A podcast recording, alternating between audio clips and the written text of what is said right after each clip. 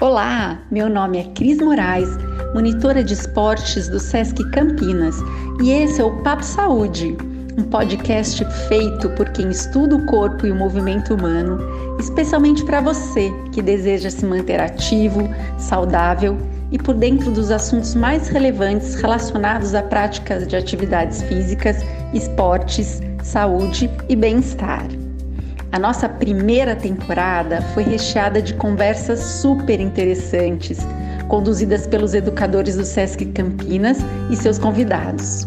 Muitos assuntos foram abordados, como o poder do hábito, as pequenas mudanças na rotina, a disciplina e a motivação para o treino, os movimentos possíveis para todos, a riqueza da variabilidade da prática e os cuidados com a alimentação. Todos estes temas estão disponíveis no canal do YouTube do Sesc Campinas, dentro do podcast Contra a Capa. Agora, com carinha nova e energia recarregada, o Papo Saúde dá largada hoje para sua segunda temporada, com episódios inéditos e temas de ponta escolhidos por uma equipe de profissionais masters no assunto. A cada episódio, um convidado expert na área fortalece o conteúdo trazendo experiências e dicas práticas que farão a diferença nas nossas escolhas e ações.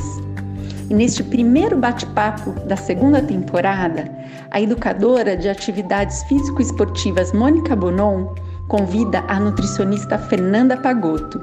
Elas abordam os mitos e conceitos ligados ao treinamento esportivo e à alimentação vegetariana. Planeje esse tempo na sua planilha da semana e vem com a gente acompanhar o Papo Saúde. Olá, bem-vindo ao Papo Saúde de hoje. Eu sou a Mônica, educadora de atividades físicas do SESC Campinas, e hoje eu converso com a Fernanda Pagotto, que também é formada em Educação Física e Nutrição. Atualmente ela trabalha com nutrição comportamental e nutrição vegetariana. Então, Fer, conta um pouquinho de você pra gente. Todos, muito prazer. Eu sou Fernanda Pagotto. Obrigada, Sesc, pelo convite de participar desse Papo Saúde. E como a Mônica falou, eu sou professora de educação física e nutricionista. Mas hoje eu atuo mais na área de nutrição, dentro da linha comportamental que avalia o comportamento do indivíduo frente à alimentação. Eu considero que somos seres humanos e dentro de nós temos sentimentos, emoções e que às vezes a gente acaba descontando essas relações no alimento. Então eu busco entender a história da pessoa em relação à alimentação, desde a hora do parto, quando ela nasce, até os dias de hoje, focando principalmente na reeducação alimentar. E eu tenho uma especialização na área vegetariana. Justamente por estar vegetariana, nasceu essa paixão por essa área. E no meu canal no YouTube eu trago bastante dicas de alimentação e nutrição. Então hoje, com a Fer, a gente vai quebrar um pouquinho né, das, dos mitos e verdades que tem sobre o vegetarianismo.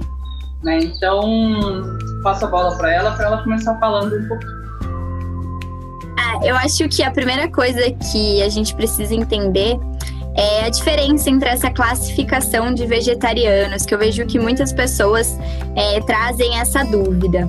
Então, assim, é, a classificação de vegetarianos pode ser ovo-lacto vegetariano, que é o vegetariano que ele utiliza ovos, é, leite, laticínios, né, derivados na alimentação. Pode ser lacto-vegetariano, que é o vegetariano que não utiliza ovos, mas faz o uso de leite e derivados. Pode ser ovo vegetariano, que é o vegetariano que não utiliza laticínios, mas consome ovos. Pode ser vegetariano estrito, que é justamente que não consome nenhum derivado animal na sua alimentação, que também é conhecido como vegetariano puro, ou ele pode ser vegano.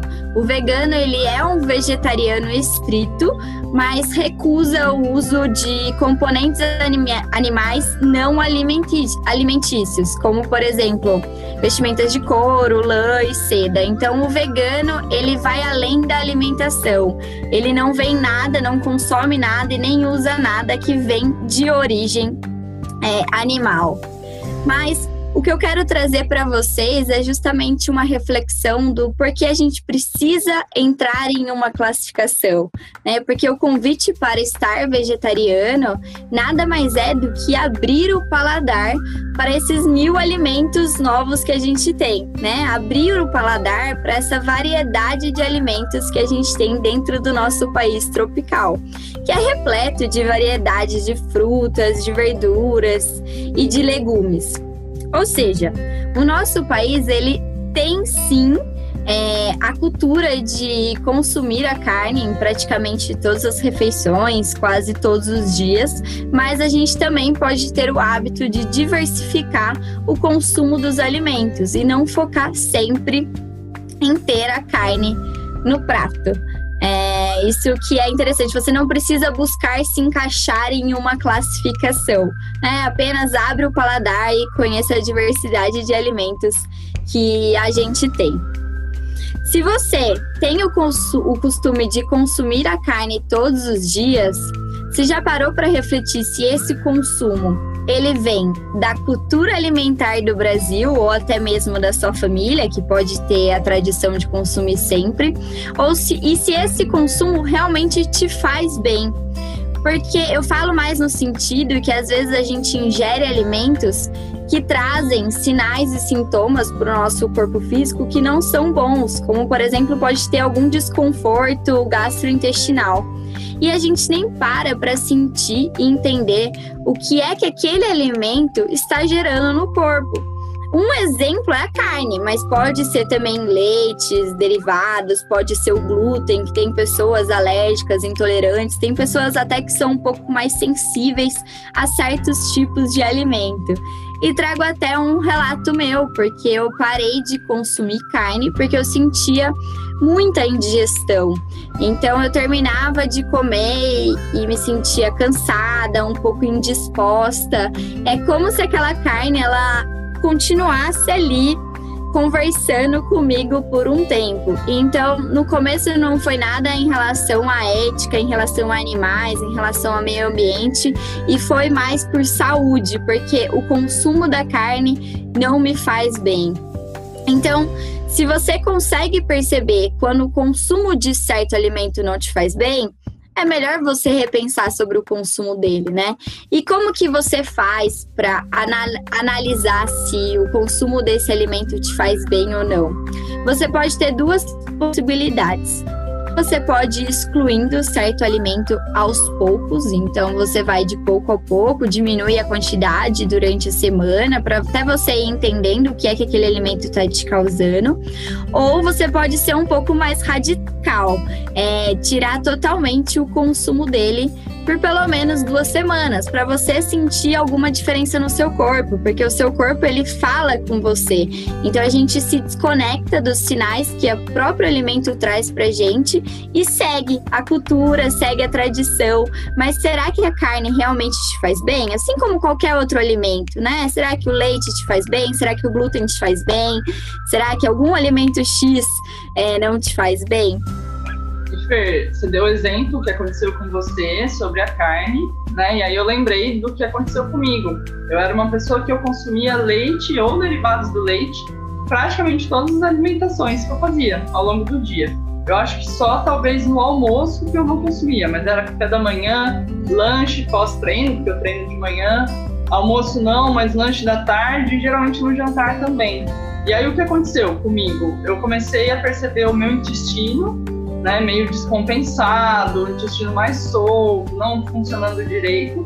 E eu tenho rinite, né? E aí quando, com relação à rinite, eu só percebi a melhora quando eu diminuí. Hoje eu não cessei, eu ainda gosto muito dos derivados do leite, do leite em si, mas, por exemplo, eu não tomo mais o leite puro. Dificilmente, a não ser, ah, eu vou numa cafeteria e vou tomar um cappuccino, aí é feito com leite, né? Mas não como eu fazia antes né? Eu já diminui muito esse consumo. Então, cada pessoa talvez vai ter um alimento, uma coisa que precisa identificar. Para algumas pode ser a carne, pode ser a carne. Para outros pode ser o leite, pode ser o leite, pode ser o glúten, pode ser. tem gente que tem alergia a algumas frutas, né? Então acho que é, é, se conhecendo e como você falou, observando que a gente se alimenta, né? Com o que, o que a gente come, né? E aí a gente vai perceber isso. Sim, exato. Não precisa necessariamente ser só a carne, né? Pode ser outros alimentos. É que o contexto hoje, hoje a gente vai falar um pouquinho mais sobre a carne em si, né? Mas as pessoas elas se preocupam, mas espera aí, Fernanda, eu fico em dúvida, porque se eu não comer a carne, de onde vai vir? Onde vêm as proteínas? De onde vão vir os nutrientes que a carne oferece? E as pessoas acabam se preocupando, só que a gente consegue encontrar em outros alimentos tudo o que a carne oferece. Então a gente não precisa se preocupar tanto em ter o consumo dela todos os dias, né? E o primeiro ponto é em relação é, à proteína é legal a gente saber o que são, né? O que é a proteína. É, a proteína ela é formada por aminoácidos e esses aminoácidos eles podem ser essenciais e não essenciais. Os essenciais é o que a gente precisa consumir é, de alimentos. Os não essenciais a gente não precisa consumir porque o nosso próprio corpo é capaz de sintetizar. Então a gente vai precisar se preocupar com o consumo de aminoácidos essenciais. E quando a proteína ela é derivada de alimentos vegetais, a gente consegue sim é, ter todo esse fornecimento de aminoácidos essenciais. Como por exemplo, sabe aquele é, aquela história que a gente fala que arroz e feijão é o casamento perfeito? Exatamente, o arroz e o feijão, ele é um casamento perfeito. E por que, que a gente fala isso? Porque dentro do arroz tem X aminoácidos essenciais que completa com os aminoácidos essenciais que tem dentro do feijão. Então, o legal para você combinar e ter todo esse aporte proteico é você combinar um cereal que é o arroz, milho, trigo, quinoa, aveia, amaranto, com uma leguminosa, que é o próprio feijão, ou grão de bico, ervilha, soja, lentilha. E com os dois juntos, a gente tem a quantidade ideal de aminoácidos essenciais e uma proteína completa. Claro que eles não precisam vir na mesma refeição. Então, você pode consumir, por exemplo, o milho no seu almoço e o grão de bico no seu lanche da tarde ou no seu jantar. Não necessariamente precisa vir na mesma refeição, mas eles juntos no mesmo dia talvez seja mais interessante porque ele vai te dar todo esse aporte de proteína. E uma outra coisa também em relação às proteínas é que muita gente pensa em os atletas. Ah, mas eu sou atleta, é, eu preciso de uma quantidade maior de proteína. Gente, depende. A massa muscular, ela não vem da proteína, né? A gente precisa aumentar a ingestão de carboidrato. Então a gente não precisa se preocupar tanto com a proteína. Eu vejo que muitas pessoas que treinam, que fazem atividade física, enfim, elas procuram aumentar o consumo de proteína mas se você quer um aumento de massa muscular, você precisa aumentar a quantidade de carboidrato. E a gente não precisa de muita proteína no dia. Por exemplo, vamos fazer um pouquinho de contas rapidinho. Uma pessoa que ela é sedentária, ela consome em torno de 0,8 gramas de proteína por quilo no dia. Uma pessoa fisicamente ativa é em torno de 1 grama por quilo. Uma pessoa que quer uma hipertrofia, um aumento de massa muscular, é em torno de 1,6 a 2 gramas por quilo. Então vamos pensar em um indivíduo fisicamente ativo que pesa 60 quilos. Ele precisa de 60 gramas de proteína no dia. Se a gente distribui, por exemplo, em 5 refeições, é em torno de 12 gramas por refeição. E isso é muito fácil alcançar com pouca quantidade de, de proteínas de origem vegetal. A gente não precisa de um consumo excessivo. É, é, a gente precisa de pouco para suprir as nossas necessidades. Então, não se preocupe com a quantidade de proteínas em si.